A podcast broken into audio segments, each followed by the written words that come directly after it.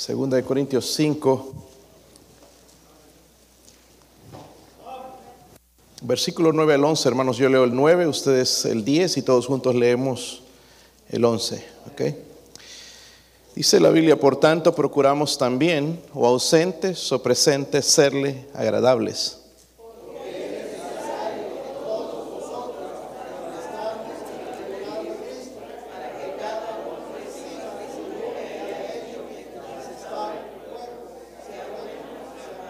Todos, conociendo pues el temor del Señor, persuadimos a los hombres, pero a Dios les manifiesto lo que somos y espero que también lo sea vuestras conciencias. Que Dios nos hable, hermanos. Dios toque nuestros corazones. Dígale al Señor, Señor, hábleme a mí, hábleme a mí. ¿okay? Padre, oramos, Señor, en esta mañana por su presencia. Ayude a este siervo inútil, Señor, a predicar su palabra en el poder del Espíritu, Señor. Eh, ruego, Padre, que me use. Ruego que unja, Señor, a los hermanos que están aquí también. Padre, y le pido, Señor, por su poder, Dios mío, especialmente sobre aquellos que todavía no le conocen, no le han aceptado. Aquellos quizás que todavía no tienen la seguridad de la salvación, Señor, que no han puesto su fe y confianza en Jesucristo.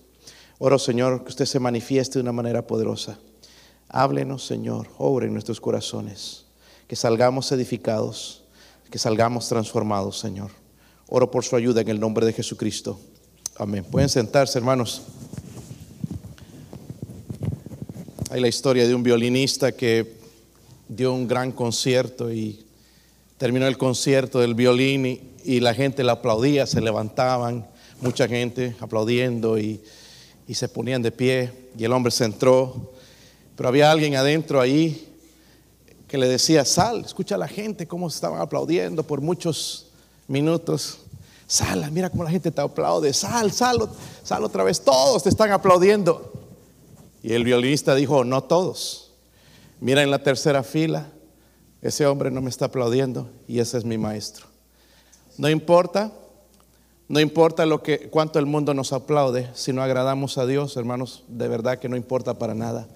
Eh, una pregunta, hermanos, que deberíamos hacernos todos como cristianos es, o que quiero hacerles más bien a ustedes, es, ¿quieres de verdad ser un siervo de Dios? Creo que es este el año, hermanos, donde nosotros estamos al fin eh, eh, entregándonos, gracias a Dios, hermanos, ayer vi algo impresionante aquí en la iglesia, tremendo número, hermanos, de gente ya yendo a querer llevar el Evangelio y, o ayudar en una manera u otra aquí en la iglesia, buen número, es una bendición, si podríamos ver, hermanos, cada vez ver la obra crecer, eh, el crecimiento lo da Dios, hermanos, y que a Dios sea la gloria a través de todo esto, y, la vida de Él va a ser glorificada, hermanos, con mi servicio cuando yo les sirvo, cuando me decido servirles. Y entre muchos de los problemas, hermanos, Pablo está escribiendo a la iglesia de Corinto. Tenían muchos problemas esta iglesia, hermanos, y por eso tenemos que tener cuidado cuando interpretamos algunas cosas, porque era una iglesia con muchos problemas. Número uno, estaban siguiendo líderes humanos. Por mucho tiempo, hermanos, nosotros como seres humanos hacemos eso. Y somos seguidores de hombres en vez de Dios. Tenemos muchas preferencias en cuanto a, siervos y, los, creemos que son impecables y grandes hombres de Dios, hermanos, y no hay tal cosa, sino que hay un gran Dios, hermanos, y nosotros como hombres estamos en las manos de ese gran Dios. A Dios sea la gloria. Los hombres nos van a decepcionar. Y fueron decepcionados, hermanos, aquí en la iglesia de Corintios, porque estos, uh, muchos de ellos seguían a líderes humanos. Otro de los problemas que tenían era la carnalidad. ¿Cuánto cristiano carnal?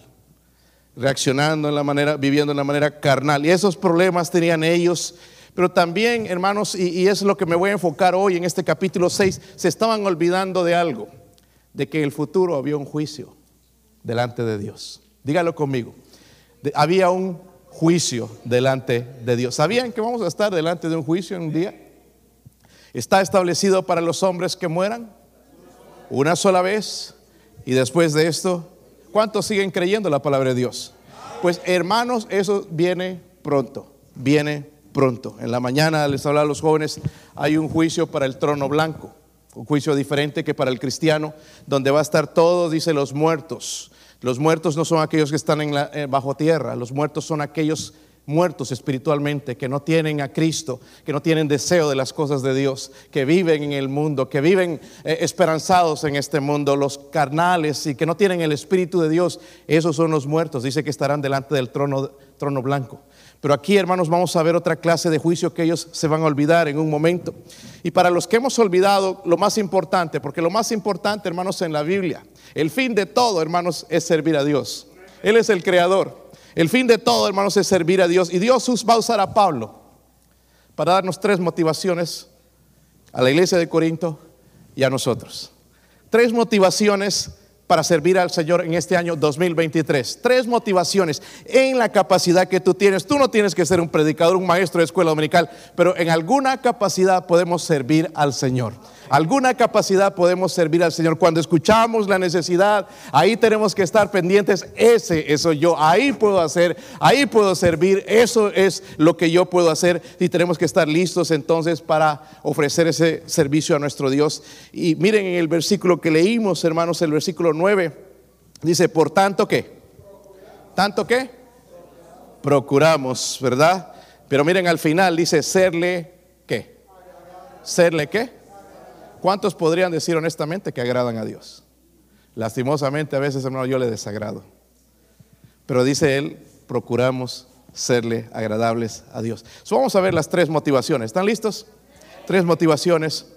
Y vamos a ver en el versículo 9, otra vez, dice ahí, por tanto, procuramos también, o ausentes o presentes, serles agradables, porque es necesario que todos nosotros comparezcamos ante el tribunal de Cristo para que cada uno reciba según lo que haya hecho mientras estaba en el cuerpo, sea bueno o sea malo.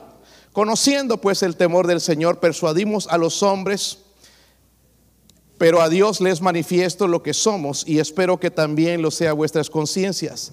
No nos recomendamos pues otra vez a vosotros, sino os damos ocasión para gloriaros por nosotros, para que tengáis con qué responder a los que se glorían en las apariencias y no en el corazón.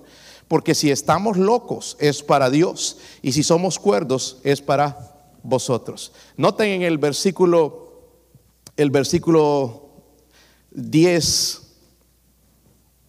si lo tienen hermanos. Perdón, vamos a ver primeramente el versículo, porque dice la Biblia así en el versículo que, 9, eh, perdón, dice por tanto, ¿verdad? ¿Notan eso? El por tanto es importante porque está conectando lo que dice antes. Miren el versículo 1. Dice, porque sabemos que si nuestra morada, ¿qué? Terrestre, este tabernáculo, ¿de qué se referirá eso? ¿El edificio? Está hablando del cuerpo. Tu cuerpo por lo más hermoso que sea, se está deshaciendo. Se está cayendo en pedazos. Pero miren, esto no, no, es, no es triste, hermanos. Porque aquí nos da esperanza. Dice, sabemos que si nuestra morada terrestre, este tabernáculo, se deshiciere, tenemos de quién? De Dios un edificio, una casa, dice, no hecha de manos, eterna en los cielos. Está conectando ese, por tanto, entonces, con la eternidad, ¿verdad? Eh, y en el versículo 11 dice, conociendo pues él, ¿qué cosa? Díganlo conmigo, el temor del, díganlo conmigo, el temor del, el temor del. So, la primera motivación es esa, el temor del. ¿Sabe por qué mucha gente no sirve a Dios? Porque no tienen temor a Dios. Tienen temor de los hombres, temor de la, del trabajo, de la ley, pero no de Dios. Y esto es la primera motivación de la que Pablo está hablando aquí, conociendo pues el temor del Señor. Recuerden, está conectando primeramente en el versículo 9, entonces con el contexto, está hablando de la eternidad. Nosotros vamos somos eternos, en realidad no el cuerpo, pero el alma sí. Y va a estar en el cielo o va a estar en el infierno. Somos eternos, somos creados para vivir por la eternidad. Pero uh, se está refiriendo entonces en el versículo 1 a nuestro cuerpo. Y en el futuro nos va a dar un cuerpo que se adapta a la eternidad. Este cuerpo no puede porque es pecador. ¿ok? No podría, si al ver a Dios nada más ya moriría, ¿verdad? pero ya cuando resucitemos, si hemos aceptado a Cristo, vamos a resucitar en aquel lugar y nos va a dar un cuerpo que se adapta a la eternidad del cielo. son nuestra morada, es lo que nos está diciendo, es eterna en el cielo, es eterna en el cielo. En el versículo 11 entonces nos da la primera motivación. para servir al Señor, conociendo pues el temor del... Hermanos, ya hemos hablado del temor del Señor mucho. Y voy a añadir algunas cosas más. Un cristiano que no conoce el temor del Señor, hermanos, es un cristiano que no camina con Dios. Para temer a Dios, hermanos, tengo que caminar con Él. Tengo que hablar. ¿Cómo voy a hablar, temer a alguien, hermanos, que no conozco? No es de labios nada más, es caminando con Dios, conociéndole a Él, conociendo su palabra. Es lo que Pablo oraba, hermanos, de conocer más a Dios. ¿Por qué? Porque él tenía temor de Dios.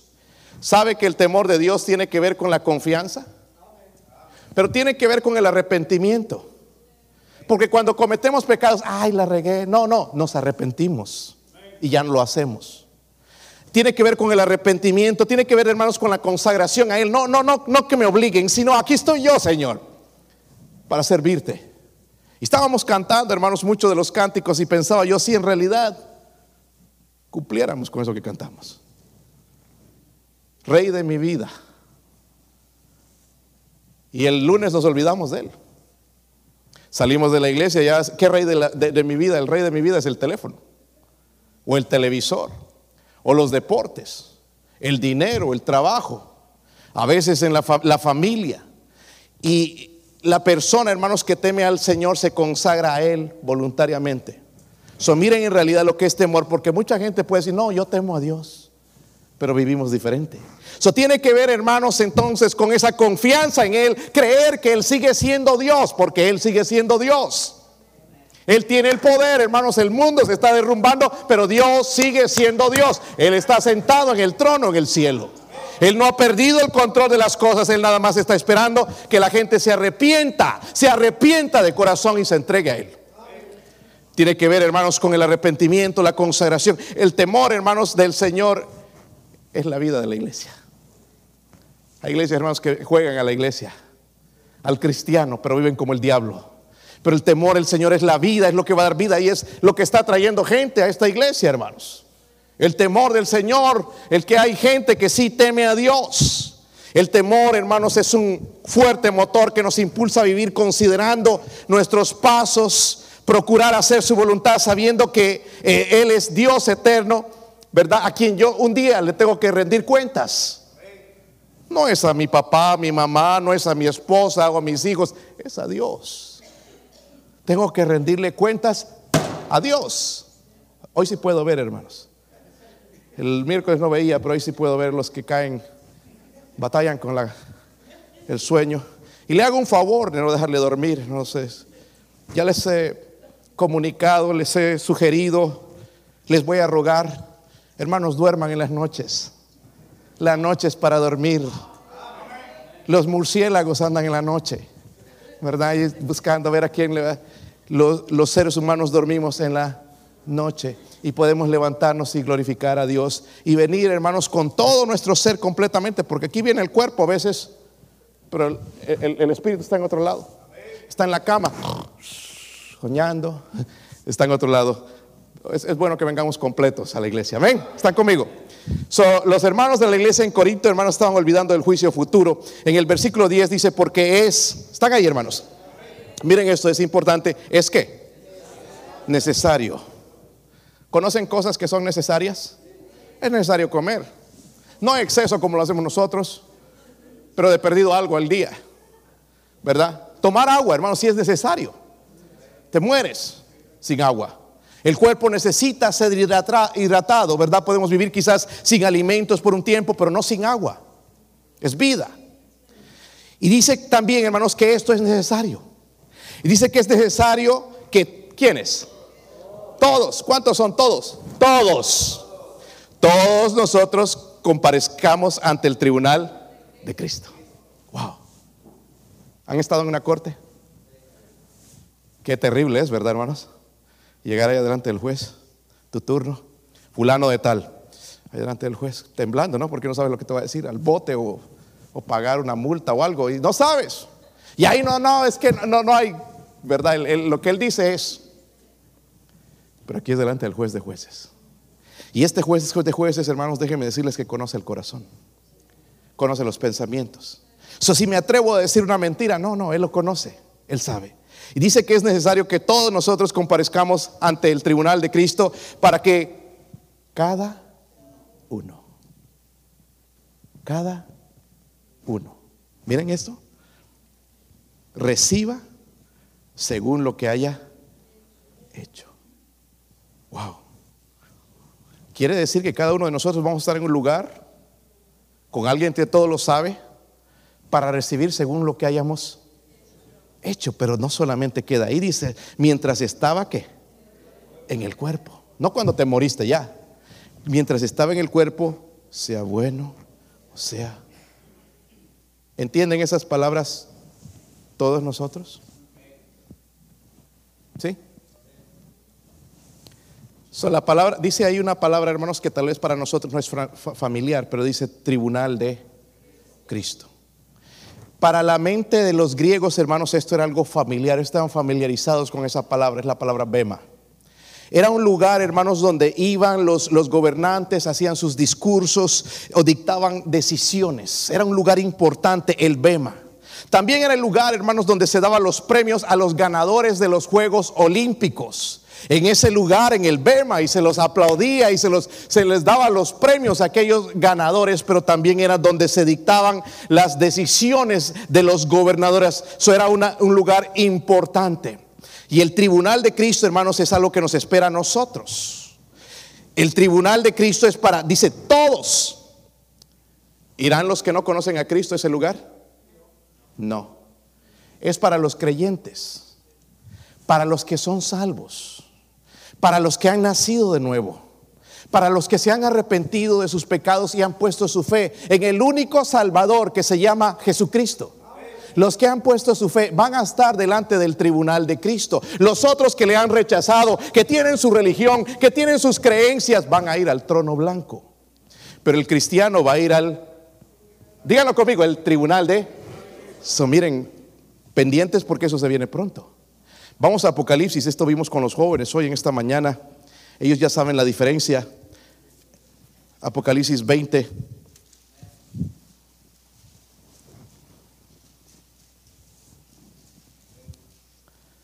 Si lo tienen, hermanos. Este, toda la gente va a estar delante de Dios, pero este ya es otro grupo. Versículo 11. Si lo tienen? Esta es una revelación al apóstol Juan para decirnos algo que va a suceder en el futuro. Muchas cosas han sucedido, no ha venido la venida, del Señor, pero esto le reveló el Señor a, Juan de algo que va a suceder. Cuando estaba, ¿verdad?, exiliado en la isla de Patmos, escribió esto y dice, y vi que no es el tribunal, un gran, díganlo conmigo, un gran trono blanco, ¿ok? Y al que estaba sentado en él. Un trono, hermanos, de alguien, de un rey. Y es blanco, ¿por qué? Porque habla de su pureza de él. So, quien está sentado en ese trono es el Señor Jesucristo. Y dice, y delante del cual huyeron la tierra y el cielo, y en ningún lugar se encontró para ellos. So, nadie se va a poder esconder de este juicio. No es que yo lo voy a evitar, no es que voy a cambiar como podemos hacer con las leyes. ¿Sabe qué, juez? Estoy enfermo. No, no, no se puede. Todos tienen que, todos los que no quieres van a estar ahí. Versículo 12, y vi a los muertos. Los jóvenes ya saben quiénes son los muertos. Ay, los que ya se murieron antes. No, no, no. Si usted no tiene a Cristo, usted está muerto espiritualmente.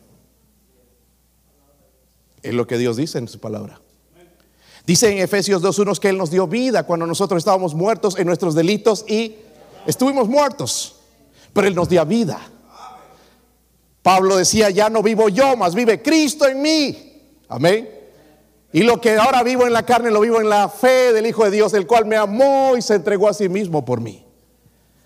dice la Biblia, vi a los muertos grandes y pequeños de pie ante Dios y los libros fueron abiertos y otro libro fue abierto, el cual es el libro de la vida. Y fueron juzgados los muertos por las cosas que estaban escritos en los libros según sus obras.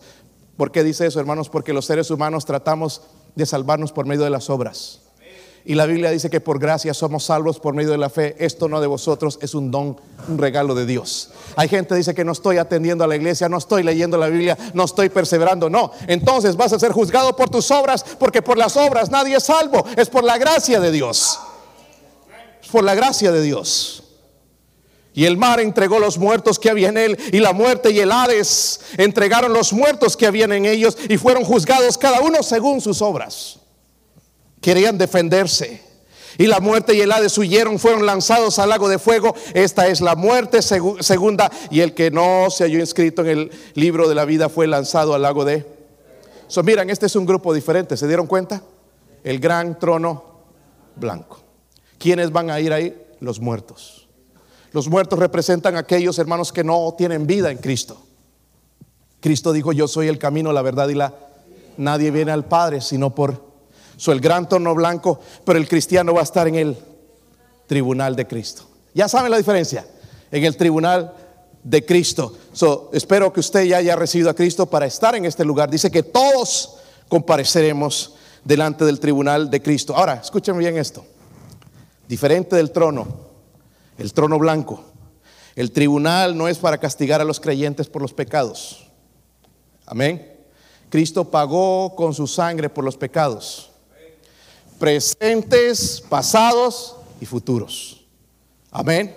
Ay, pastor, es que ese es el poder de la sangre de Cristo. La Biblia dice que la sangre de Jesucristo nos limpia de todo pecado. Ahora eso no significa vivir como el diablo porque hablamos, hermanos, del temor de Dios. El que teme a Dios, hermanos, es aborrecer el pecado. En realidad es una persona salva, aborrece el pecado. So, el tribunal de Cristo es para los creyentes que han nacido de nuevo. Para los creyentes que han nacido de nuevo y no debe confundirse entonces con ese trono blanco. ¿Cuál es el propósito? Dar, versículo que leímos, para reciba según lo que haya hecho mientras estaba en el cuerpo, sea bueno o sea malo el tribunal de Cristo, hermanos, es un lugar de revelación. Ahí mismo, en, no sé si están en, en, Corintios, perdón, en Primera de Corintios, un poco más atrás, capítulo 3, la Biblia habla de esas cosas que se van a... Voy a mencionar algunas más o menos de, las que se van a juzgar en ese día. Primera de Corintios 3, versículo 13, ¿sí lo tienen? Miren esto, esto es para los creyentes, no es el trono blanco. ¿Cuántos son creyentes? Levanten su mano. Sí, salvos, han recibido a Cristo, salvos, nacido de nuevo, gloria a Dios, hay bastantes. Qué bendición, miren esto, hermanos. Dice, si la obra de cada uno se hará qué? Eso es un lugar de revelación. Aquí escondemos. Hacemos las cosas porque nos vean, ¿no? que me ha impresionado el pastor, impresionado a los hermanos. Allá no. Dios conoce todo eso. Amén. Dice, porque el día que la declarará. Wow, es un lugar de revelación. Pues por el fuego será revelada y la obra de cada uno, cual sea el fuego, la. ¿Saben qué hace el fuego con el oro? Lo purifica. Y aquí va a dar unos ejemplos, hermanos, porque va a hablar de la madera, el heno, la hojarasca. ¿Qué pasa con la madera, con el fuego? Es como las obras. Ese no es el fuego del infierno, es el fuego del conocimiento de Dios. Él con su conocimiento va a decir, no, tú hiciste esto, estuviste predicando porque armabas que te vean las multitudes, porque hacías esto, por el dinero que ganabas, lo hacías por esto, pero si, lo hacías sinceramente, entonces en el fuego el oro se purifica, pero la madera se quema. Eso es un lugar, hermanos, de de, revelación, pero también es un lugar de reconocimiento. Y tristemente, hermanos, va a haber personas en la tierra, cristianos, que creen, hermanos, que tienen grandes riquezas en el cielo y, van a llegar al cielo y no tienen absolutamente nada, porque lo hicieron todo terrenalmente. Y Dios conoce todas esas cosas. Quizás estas cosas, hermanos, van a ser juzgadas. Voy a mencionar, no voy a mencionar los versículos, porque si no nos vamos a quedar aquí una semana, hermanos, podríamos sacar una conferencia. Cosas, por ejemplo, que serán juzgadas en ese día, porque no es solamente tirar el versículo, pero qué cosas pueden ser juzgadas. Por ejemplo, cómo tratamos a otros creyentes. Si nos preocupamos por ellos. Si estamos conscientes de las necesidades que tienen. O es yo, y yo, y yo, pero ahí Dios entonces va a decir, tú no hiciste por este hermano, estaba en necesidad, tú pudiste ayudarle, echarle una mano, buscarle un trabajo, hacer esto, pero no lo hiciste. So, ¿Cómo tratamos a otros creyentes? Algunos somos desleales con otros creyentes. Les mentimos. ¿Cómo usamos los dones para Dios? ¿Saben que cada creyente tiene un don? Y una doña también, ¿verdad? Este, no, estamos hablando de eso, los regalos que Dios da después de la salvación. Cuando somos salvos, hermanos, recibimos un regalo de parte de Dios. Los discípulos, hermanos, recibieron varios, ¿verdad? Tenían poder para predicar y, enseñar y, y, tenían discernimiento de espíritus y hablaban en Pablo, hablaban en lenguas y todo esto y tenían muchos dones. Pero por lo menos nosotros tenemos uno.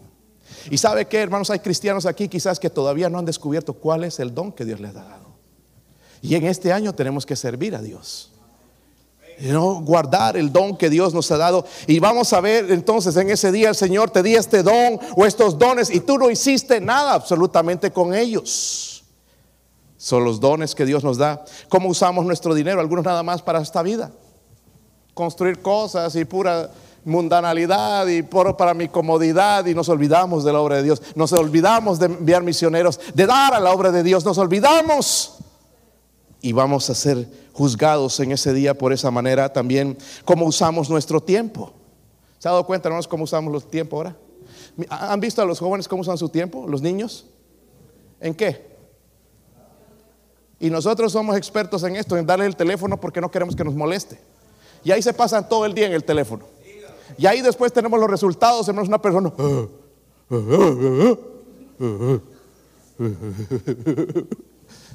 Bobo como decía Messi, ¿verdad? Y este, sin usar el cerebro, todo lo usa ahí. Y el tiempo, hermanos, gastándolo en cosas así, cuando podemos usar el tiempo, hermanos, mire si tiene tiempo el sábado, vámonos a trabajar, a hacer algo para el Señor en equipo. Si no puedes el sábado, el lunes o el martes, el miércoles, no, estamos aquí, el jueves entonces o el viernes, pero un, momento para servir al Señor, una hora de perdido. ¿Cuánto Él ha dado tanto por nosotros? Nos da tantas cosas. So vamos a ser juzgados cómo usamos nuestro tiempo, cómo reaccionamos a la tentación, cedemos o no. Hay una corona de la vida, ¿verdad? También para los que resisten la tentación. Habla de eso. También, hermanos, vamos a ser juzgados por las almas que han escuchado el Evangelio de nuestra boca.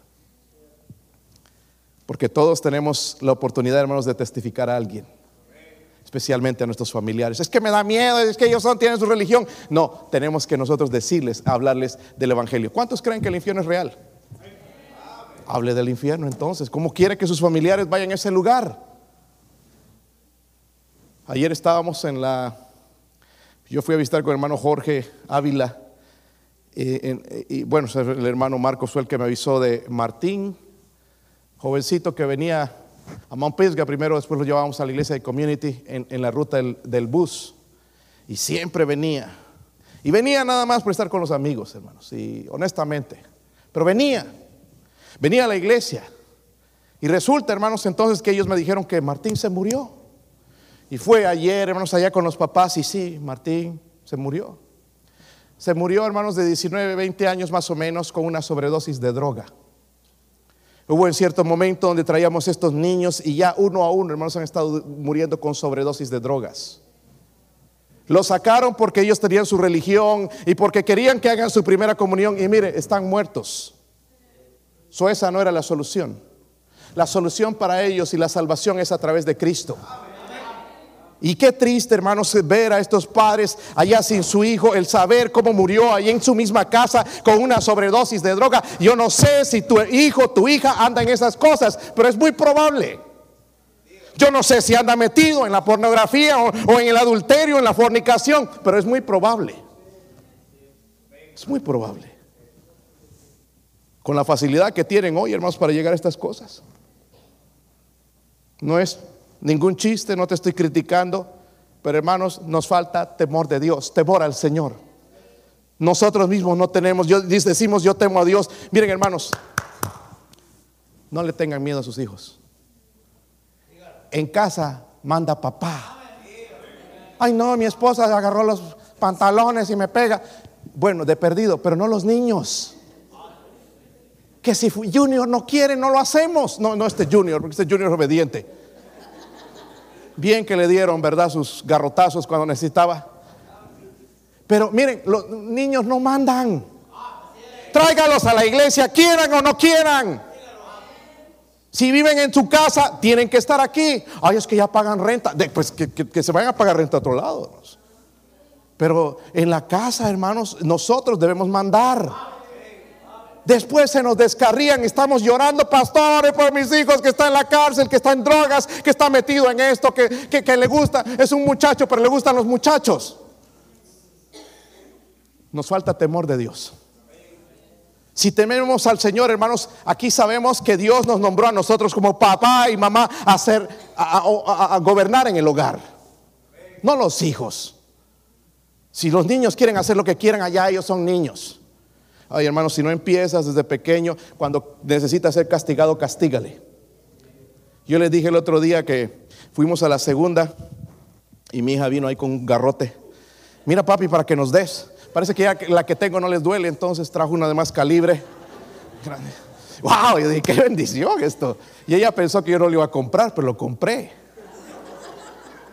Cuatro dólares en la segunda. A ver, vaya a buscar, quizás haya más. Pero era lo que se usaba antes para darles. Y eso sí duele. Y nada más estoy sacándola así. Uy, viera sus caras. Porque sí duele. Ay, pastor, qué abusivo es. Mire, mis hijos me aman. Usted los puede ver fuera de la casa, van a estar encima de mí, eh, me, tienen confianza. No, no, me, no, me, aborrecen, no me odian porque me, aman. Porque estoy creyendo en la palabra de Dios, temo al Señor y los estoy corrigiendo de acuerdo a lo que dice la Biblia, no los psicólogos, no la filosofía humana.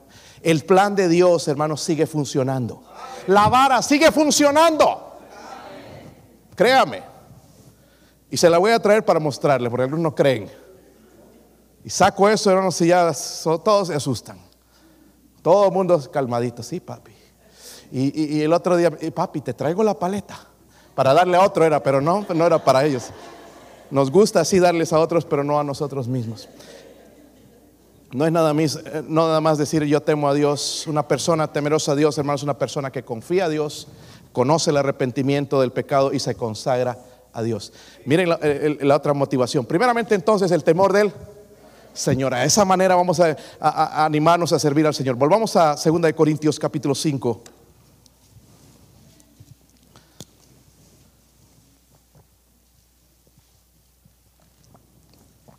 ¿Sí lo tienen?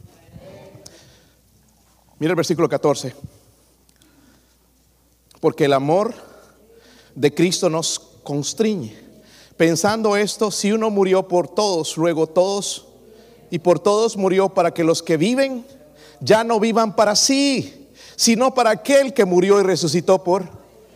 La primera motivación, hermanos, es el... ¿El qué? Temor al... Díganlo conmigo, hermanos, el temor al... Segunda motivación, el amor del Señor. Dice, el amor de Cristo nos constriñe. ¿Está hablando del amor de Cristo por los creyentes o el amor de los creyentes por Cristo? En realidad, hermanos, están conectados. En primera de Juan 4:10 dice lo siguiente, en esto consiste el amor, no en que nosotros hayamos amado a Dios, sino en el que Él nos amó nosotros y envió a su Hijo en propiciación por nuestros pecados. ¿Sabe por qué le amamos? ¿Sabes por qué yo amo a Dios? Porque Él me amó primero. Yo no merezco que Él me ame. Odio su ley, carnalmente hablando la rompo, rompo su ley, sus mandamientos no me gustan, pero Él me ama y me salvó. No nos hagamos aquí, hermanos, que somos su santidad, el papa o la mama, porque somos pecadores. Pero aún así Él nos ama. Como éramos, hermanos, Él nos ama. La gente no, nos va a ver defectos, no, no me gusta esta persona, pero Dios nos ama. Tal como somos. ¿No es maravilloso eso? So, la palabra griega, hermanos, que se usa para constriñe, describe literalmente la presión que se ejerce sobre algo para que produzca una acción. El amor de Cristo por Pablo, el amor que brota de Pablo por su Salvador, lo gobierna, lo controla, lo impulsa a hacer la obra, a seguir ganando almas, a establecer iglesias, a enviar misioneros. Eso es lo que nos impulsa el amor del Señor. Hermanos, ese amor a Cristo o el amor del Señor es el gran cimiento del ministerio. Porque el querer dar algo a los demás debido a que Jesús te dio todo. Cuando es verdad, hermanos, recibimos el amor de Cristo, esto sí nos toca. Y queremos vivir para Él. Que alguien me ama. Quizás ya ni la esposa te ama. Quizás el esposo ya no te ama. Pero el Señor te ama y para Él hay que seguir siendo fiel. Si alguno se, preguntaba, ¿por qué haces esto, Pablo? Mira, recibes apedreadas. el ministerio ni siquiera te pagan bien, Pablo. ¿por, ¿Por qué haces esto? Es lo que se pregunta la gente. Podías hacer más dinero, eres doctor de la ley, podías hacer más dinero. ¿Por qué estás haciendo todo esto? Porque Él me amó a mí, murió por mí, por eso lo hago por amor, porque Él me ama, ahora yo le amo y quiero compartir con otros lo que Él me ha dado a mí. Pablo sabía, lo quiero hacer porque he recibido ese amor de Cristo.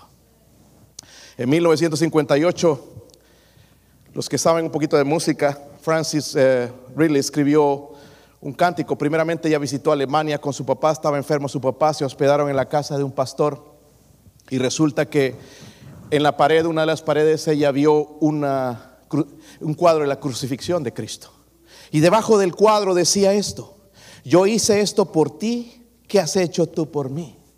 Entonces ella con eso en mente escribió un poema, lo escribió, y, pero después miraba las letras y no le gustaba y, lo quería tirar a la, chimenea, quemarlo, y, tiraba el papel y se regresaba. Tiraba el papel y se regresaba. Entonces guardó el papel y después de un tiempo su papá le dijo, ¿por qué no lo publicas? Y es el cántico hoy que nosotros cantamos, que Philip Bliss le puso música, le puso melodía. Mi vida di por ti, mi sangre derramé. Por ti inmolado fui, por gracia te salvé. Un cántico, hermanos, que sigue siendo bendición a nosotros hasta hoy. ¿Cómo comenzó eso, hermanos? Con el amor del Señor. So, cuando en verdad recibimos el amor de Cristo, esto nos toca. Hoy estaba en mi devocional, hermanos, en esta mañana me tocó este pasaje. Miren en Mateo 10, como el Señor para complementar esto, de este amor al Señor, porque es otra motivación. Si le amamos, lo vamos a servir. No me tienen que obligar, no me tienen que asustar. Lo voy a hacer de corazón. Versículo 37. Mateo 10, 37. ¿Sí lo tienen? Miren esto, hermano, no lo digo yo, lo dice el Señor. Dice, el que ama a padre o a madre más que a mí. Está hablando el Señor, ¿verdad? Pero miren esto que está diciendo, hermanos. Algunos se enojarían quizás humanamente. Dice, no es digno de... Yo pensaba, hermanos, en esas palabras, no es digno de mí. Si yo amo más a mi padre, a mi madre, dice el Señor, no es digno de mí. ¿Está diciendo algo malo? El que ama a hijo o hija más que a mí no es digno de mí. Otra vez. Y nosotros amamos más a nuestros hijos que a nuestro Dios. Y no debe ser así, hermanos. Mi esposa no se ofende si yo amo más a Jesús, porque de esa manera puedo ser fiel a ella. Mis hijos no se van a ofender porque de esa manera les puedo educar correctamente. Les puedo mostrar un amor sincero. Pero luego dice ahí también, hermanos, dice, versículo 38, y el que no toma su cruz y sigue en pos de mí, no es digno de... Y miren esto, hermanos, es como la humanidad, la mayor, incluso cristianos van a terminar. Dice el versículo 39, el que haya su vida, ¿la qué? Los que han encontrado aquí la comodidad, el sueño americano, la casa, el carro, la felicidad, el refrigerador lleno, ya hasta tres o cuatro puertas, porque ya no entra tanta comida. Dice, el que haya su vida, la, y el que pierde su vida por causa de mí, la hallará. Nosotros somos pobres, hermanos, en los ojos de los hombres, pero queremos ser ricos en los ojos de Dios. Y esa es la vida que vale, porque es eterna. Pero ¿qué me mueve a esto, hermanos, si no es el amor a Cristo? Dice, el que ama más a padre o a madre o a hijo o a hija, no es digno de mí. Amén. El amor del Señor. El amor del Señor. Miren el versículo 18, la otra motivación. So, ya aprendimos dos.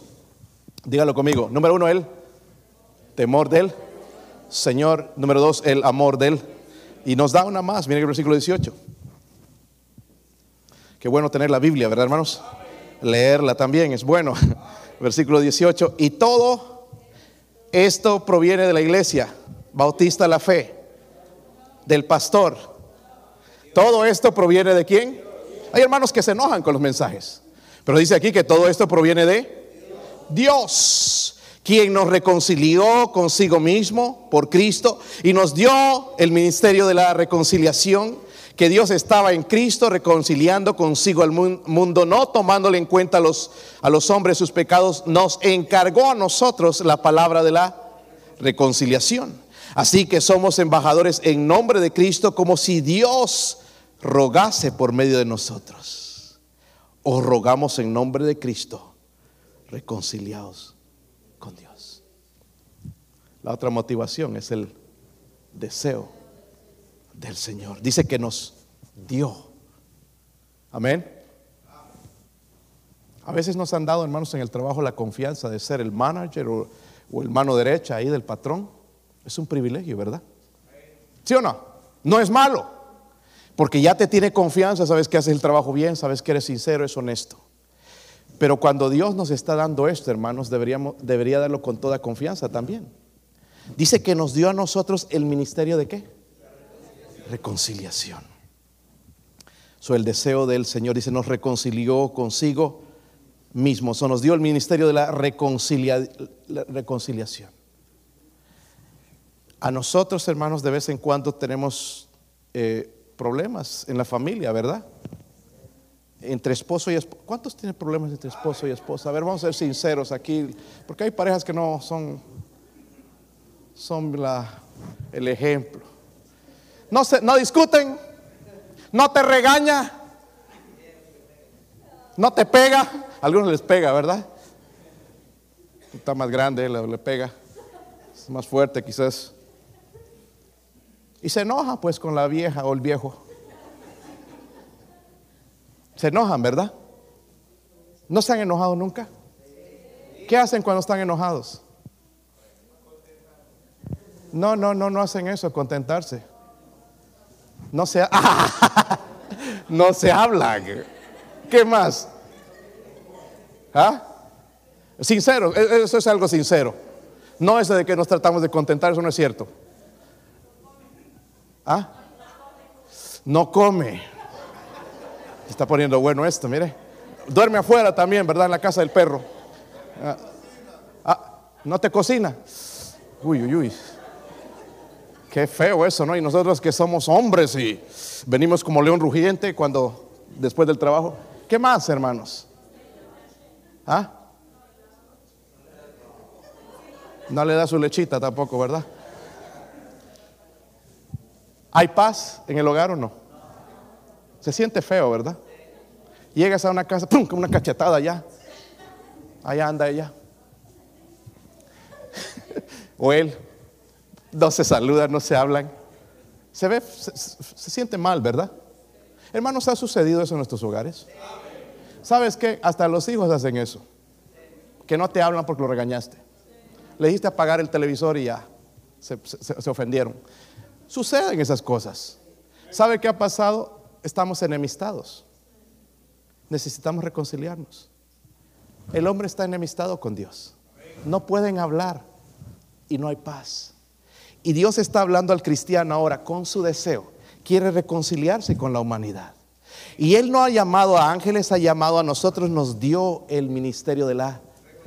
En el versículo 18 dice, no, primeramente nos reconcilió. Ya estamos reconciliados. Ya hablamos con nuestro Padre, ¿sí o no? Ya podemos hablar con Él, ya podemos dirigirle nuestras quejas, oraciones, acciones de gracia, ya podemos alabarle directamente. Nos reconcilió. Versículo 18 dice, nos dio el ministerio de la reconciliación. Pero miren el versículo 19. Nos encargó. ¿Están conmigo? ¿Están conmigo? Nos encargó a quienes? ¿Cuántos son los nosotros? A ver, levanten su mano. Los que no han levantado su mano también son ustedes, pero todavía no lo reconocen. Dice, nos encargó a nosotros. ¿Qué nos encargó? ¿La casa? ¿El trabajo? ¿La chamba? ¿La esposa? No, no, dice, nos encargó a nosotros la palabra de la reconciliación. Nos encargó a nosotros.